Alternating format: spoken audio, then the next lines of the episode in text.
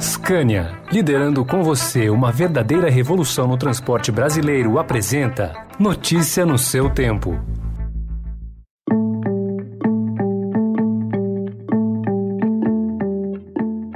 Olá, seja bem-vindo, seja bem-vinda. Começa agora mais uma edição do Notícia no seu tempo. Esse podcast é produzido pela equipe de jornalismo do Estadão para você ouvir em poucos minutos as principais informações do jornal. Entre os destaques de hoje, triplicam as ações relacionadas a violações de direitos humanos no primeiro ano da pandemia. China quer União Pacífica e Taiwan promete resistir. E a contagem regressiva para a reabertura do Museu Paulista, o Museu do Ipiranga.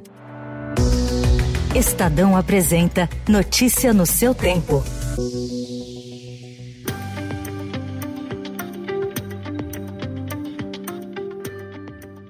O número de casos na justiça brasileira relacionados a violações de direitos humanos no primeiro ano da pandemia teve um salto sem precedentes na série que acompanha, desde 2014, a evolução das disputas judiciais. Em 2020, o número de novas ações triplicou em relação ao ano anterior. Foram quase 65 mil registros em tribunais do país, ante aproximadamente 19 mil em 2019. Os dados foram reunidos pelo Conselho Nacional de de Justiça. Entraram na lista ações relacionadas a direitos de imigrantes, refugiados, minorias étnicas e indígenas, ao acesso à comunicação, alimentação, moradia e anistia política. A alta no número de casos foi puxada por demandas de assistência social, que correspondem a 71% dos registros. Em seguida, vêm as relacionadas a pessoas com deficiência. E a pandemia ampliou também a desigualdade mais no Brasil do que no resto do mundo. Esse é o resultado da pesquisa FGV Social, que mostra a percepção da população em relação a políticas de saúde, educação e meio ambiente. O desempenho brasileiro foi pior do que o de outros 40 países, e a deterioração social foi mais forte na população de baixa renda. Em um processo sigiloso, o ministro do Supremo Tribunal Federal, Dias Toffoli, vai decidir se anula o acordo de colaboração da Odebrecht com o Ministério Público Estadual no processo contra o ex-prefeito de São Paulo, Gilberto Kassab, do PSD. Uma decisão favorável a Kassab pode abrir um precedente para que outras defesas processadas pela Promotoria Paulista recorram para invalidar ações movidas com base na delação da Odebrecht.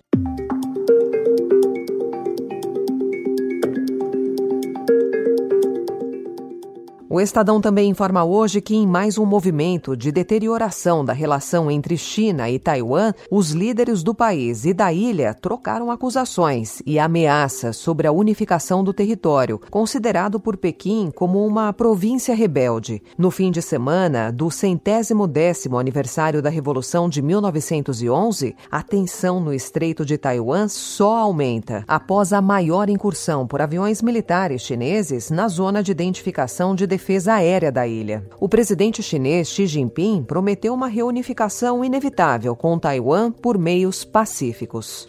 是中国全体国民的希望，能够统一，全国人民便享福；不能统一， A presidente da ilha, Tsai Ing-wen, reagiu dizendo que ninguém obrigaria a população a se curvar à pressão chinesa. Notícia no seu tempo. As principais notícias do dia no jornal O Estado de São Paulo.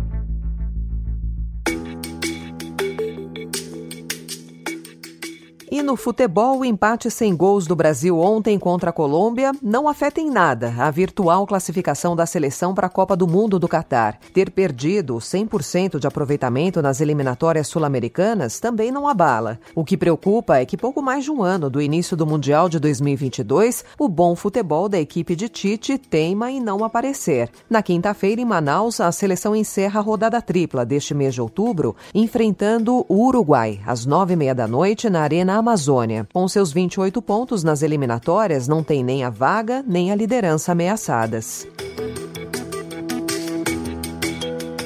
Outro destaque do jornal desta segunda-feira é o mutirão de organizações que transportaram jacarés ameaçados pela seca do Pantanal no último mês. Cerca de 70 animais desnutridos e desidratados foram transferidos de um coricho seco do rio Pichain, em Poconé, onde disputavam uma poça que chegava a 35 graus, com pelo menos outros 600 jacarés. A intervenção fez parte da operação do Ibama, em Mato Grosso, que segue até a chegada da temporada de chuvas no Pantanal Norte, prevista para o fim de outubro.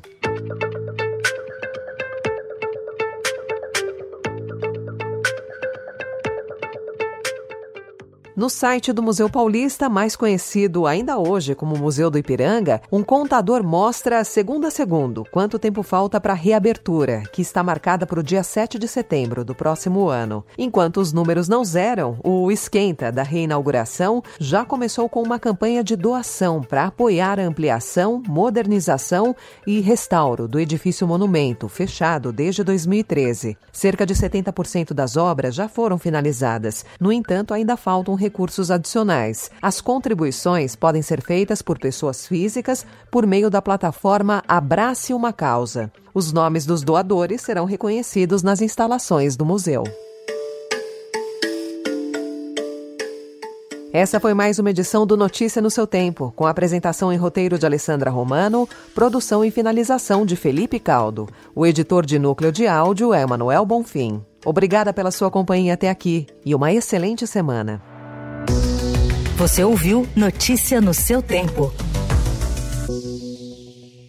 Notícia no seu tempo. Oferecimento Scania, liderando com você uma verdadeira revolução no transporte brasileiro, rumo a um setor mais sustentável para os negócios, as pessoas e o meio ambiente. Acesse www.soluçõesescania.com.br e saiba mais.